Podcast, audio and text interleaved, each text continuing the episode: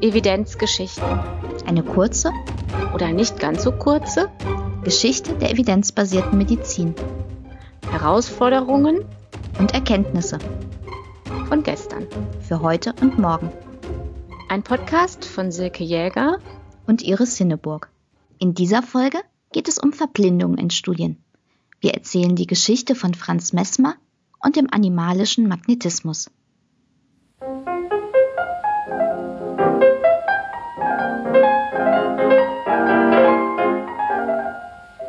Wir befinden uns in Paris. Es ist 1780, im Zeitalter der Aufklärung, kurz vor der Französischen Revolution. Der Arzt Franz Messmer tritt an die medizinische Fakultät heran. Er bittet darum, dass die Fachleute eine von ihm entwickelte Heilmethode untersuchen. Sein Ziel ist, dass die Methode anerkannt wird. Die Theorie von Messmer? Hinter allen Erkrankungen steckt ein einziger Mechanismus, nämlich dass die Strömung der Flüssigkeiten im Körper gestört ist. Und Messmer hat natürlich ein universales Heilmittel dagegen, den animalischen Magnetismus, der die Strömungen im Körper korrigiert. Dieser Magnetismus kann den Patienten über mehrere Wege erreichen. So kann der magnetisch begabte Behandler den Patienten mit seinen Händen oder eine Eisenstange berühren. Oder er magnetisiert andere Gegenstände, die sich der Patient auf die jeweilige kranke Körperstelle hält. Für eine Gruppenbehandlung lässt Messmer einen Bottich anfertigen, der mit Sand, Wasser und Flaschen mit magnetisiertem Wasser gefüllt ist. Über Eisenstangen soll der Magnetismus dann nach außen geleitet werden. Messmer behauptet sogar, dass der Behandler den Patienten über Entfernungen hinweg magnetisieren kann, auch ganz ohne Berührung. Die Patienten, die so magnetisiert werden, fallen häufig in eine Art Trance. Sie bekommen einen nervösen Schluck auf, Husten oder einen Lachanfall. Sie werden ohnmächtig oder verfallen in Krämpfe. Wenn sie dann nach dieser sogenannten Heilkrise zu Bewusstsein kommen, sollen die Beschwerden verschwunden sein. Bevor Messmer 1780 in Paris seinen Antrag auf Überprüfung der Heilmethode stellt, konnte er bereits in Wien große Erfolge feiern. Vielleicht lag dieser Erfolg teilweise aber auch daran, dass die schulmedizinischen Methoden der damaligen Zeit ziemlich drastisch waren. Sie bestanden zum großen Teil aus Aderlässen, Klistieren, Brech- und Abführmitteln und halfen auch nicht immer. Eine Folge von Messmers neuartiger Therapie war deshalb die Feindseligkeit des medizinischen Establishment. Die Ärzte hatten Angst, dass er ihnen den Rang abläuft. 1777 setzte die Kaiserin Maria Theresia deshalb eine Expertenkommission ein, die zu dem Schluss kam, dass Messmers Methode Betrug ist.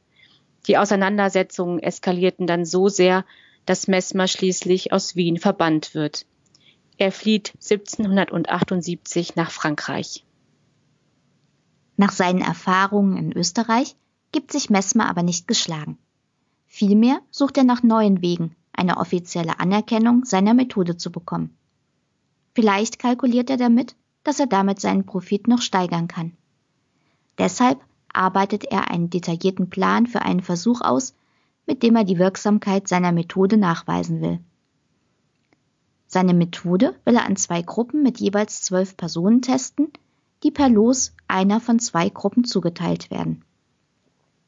Die erste Gruppe soll mit herkömmlichen Methoden behandelt werden, die zweite mit Messmers animalischem Magnetismus. Messmer ist so zuversichtlich, dass er nahezu alle Erkrankungen zulassen will, bis auf Geschlechtskrankheiten. Allerdings will Messmer nur feststellen lassen, ob er mit seiner Methode tatsächlich Behandlungserfolge erzielen kann. Eine Diskussion oder Untersuchung, ob die Methode oder die postulierten Mechanismen plausibel sind, will er dagegen nicht führen. Vielleicht hängt Messmer auch der Theorie an, wer heilt, hat Recht. Umso größer muss seine Enttäuschung sein, als die Fakultät sein Ansinnen ablehnt. Sie hält Messmers Verfahren für Charlatanerie und lehnt grundsätzlich alle Therapien ab, die nicht der gängigen medizinischen Praxis entsprechen. Messmer gibt aber nicht auf. Er macht die Bekanntschaft des Arztes Charles Deslon, der Mitglied der Fakultät ist. Und Mesmer kann Deslon für sich und seine Methode begeistern. Deslon präsentiert Mesmers geplanten Versuch nochmals der Fakultät und wird daraufhin ausgeschlossen. Mesmer wendet sich schließlich an die Königin Marie Antoinette, die Frau von Ludwig dem 16. Und mit dieser prominenten Unterstützung erreicht er es, dass 1784 eine königliche Untersuchungskommission eingesetzt wird. Dazu gehören Mitglieder der medizinischen Fakultät, aber auch der Akademie der Wissenschaften. Darunter finden sich so prominente Wissenschaftler wie Benjamin Franklin und Antoine de Lavoisier. Im Gegensatz zu den Medizinern haben die beiden keine Eigeninteressen, die ihnen bei der Untersuchung im Weg stehen könnten. Aufgrund ihrer naturwissenschaftlichen Vorbildung ist beiden Wissenschaftlern schnell klar, dass die Erklärung Messmers zur Natur seiner Heilmethode wenig plausibel ist.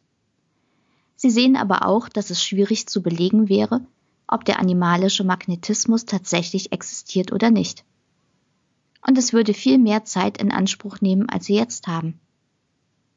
Auch die Untersuchung von Heileffekten wäre schwierig, weil sich schließlich Krankheiten auch ohne äußere Einwirkung wieder verbessern können. Mit soliden wissenschaftstheoretischen Überlegungen fassen sie deshalb einen anderen Plan.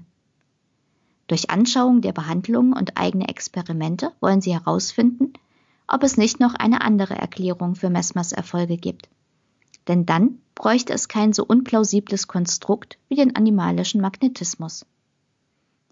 Mesmer lehnt diese Untersuchung jedoch ab, so dass die Kommission am Ende mit Charles Deslon zusammenarbeitet. Schließlich kennt der Messmers Methode gut genug.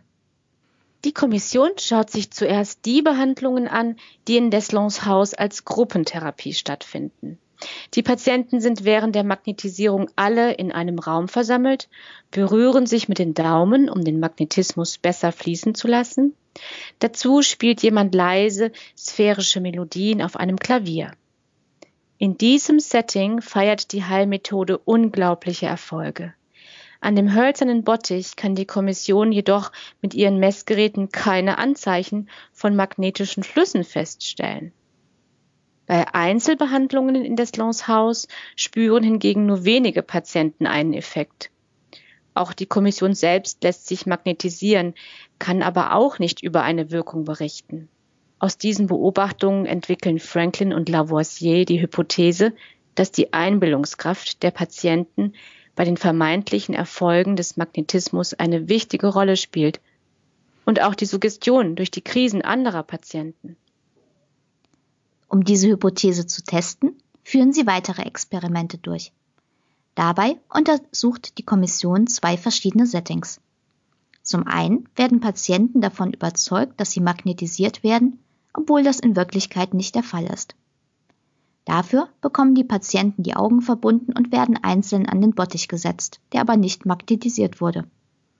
Die anwesenden Kommissionsmitglieder fragen regelmäßig nach dem Befinden und lassen mit ihren Fragen die Illusion entstehen, dass die Patienten tatsächlich mit Magnetismus in Kontakt kommen. Tatsächlich entwickeln viele von ihnen dadurch eine Krise. Ähnliche Ergebnisse kann die Kommission auch mit weiteren Versuchen erzielen. Sie kommt zu dem Schluss, dass sich die Effekte auch ohne Magnetismus nur mit Suggestion und Einbildungskraft erreichen lassen. Zum anderen lässt die Kommission Deslon Patienten magnetisieren, die nichts davon wissen. Sie wählen für eines ihrer Experimente eine Frau aus, die zuvor in der Gruppenbehandlung auf den Magnetismus angesprochen hat. Jetzt setzt die Kommission die Frau aber als einzige Patientin in einen Raum, dessen zweite Tür mit Papier verkleidet ist. Dahinter befindet sich Deslon, der die Frau ohne ihr Wissen eine halbe Stunde lang magnetisiert. Die Frau wird mit Handarbeiten beschäftigt und unterhält sich dabei mit einem Kommissionsmitglied. Sie zeigt keinerlei Anzeichen, dass sie irgendwie von dem Magnetismus erreicht würde.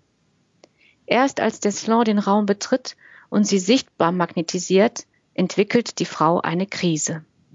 Nach allen diesen Experimenten kommt die Kommission zu dem Schluss, eine Heilkrise lässt sich auch ohne Magnetismus allein durch Suggestion und Einbildung hervorrufen. Und Magnetismus funktioniert nur, wenn der Patient davon weiß. Gleichzeitig stellen sie aber fest, der animalische Magnetismus ist kein harmloser Unfug. Die Kommission weist ausdrücklich in ihrem Bericht darauf hin, dass die hervorgerufene Krise bei den Patienten auch Schaden anrichten kann. Nach diesem vernichtenden Urteil verlässt Messmer kurze Zeit später Paris. Allerdings hat das Ergebnis der Kommission keine nachhaltigen Auswirkungen. Messmer reist durch mehrere europäische Länder und praktiziert weiter. 1815 stirbt er in Meersburg am Bodensee. Im Englischen gibt es bis heute das Verb to mesmerize. Es bedeutet so viel wie faszinieren oder hypnotisieren. Verblüffenderweise hat sich auch der Magnetismus als esoterische Heilmethode bis heute gehalten. So werden beispielsweise Magnetarmbänder gegen verschiedene Schmerzen angeboten. Warum ist die Geschichte heute noch wichtig? Die Experimente zum animalischen Magnetismus haben gezeigt, dass die Erwartungen des Patienten bei einer Behandlung eine wichtige Rolle spielen. Sie können körperliche und psychische Reaktionen beeinflussen. Das hat auch Auswirkungen auf die Ergebnisse einer klinischen Studie, die beispielsweise ein neues Medikament im Vergleich zur bisherigen Standardtherapie untersucht. So beobachtet der Patient sich vielleicht ängstlich auf Nebenwirkungen, wenn er weiß, dass er mit einem neuen Medikament behandelt wird. Oder umgekehrt fühlt er sich gleich viel besser, wenn er einen neu entwickelten Wirkstoff bekommt. Auch ist es möglich, dass das Wissen seine Entscheidungen beeinflusst, etwa wegen Nebenwirkungen oder ausbleibender Wirkungen aus der Studie auszuscheiden, sich nicht an die Einnahmehinweise zu halten oder Kontrolluntersuchungen fernzubleiben. Auch Ärzte und Pflegepersonal haben möglicherweise eine Einstellung zur jeweiligen Intervention, die sich auf den Patienten übertragen kann. Das Wissen, ob der Patient ein neues Medikament bekommt oder die bisherige Standardtherapie oder vielleicht sogar Placebo, kann sich auf medizinische Entscheidungen oder Einschätzungen auswirken. Ebenfalls können sich in einer Studie etwa die Aufmerksamkeit des Pflegepersonals oder zusätzlich angebotene Behandlungen unterscheiden, je nachdem, ob sich der Patient in der Kontroll- oder in der Behandlungsgruppe befindet. Vergleichende Studien werden deshalb, wenn möglich, verblindet durchgeführt. Das heißt, dass weder der Patient noch andere an der Studie Beteiligte wissen, welches Medikament der Patient erhält. Eine Verblindung ist besonders wichtig, wenn die Zielgrößen mit subjektiven Maßstäben erhoben werden. Das gilt etwa bei Schmerzen oder in der Beurteilung der Wundheilung.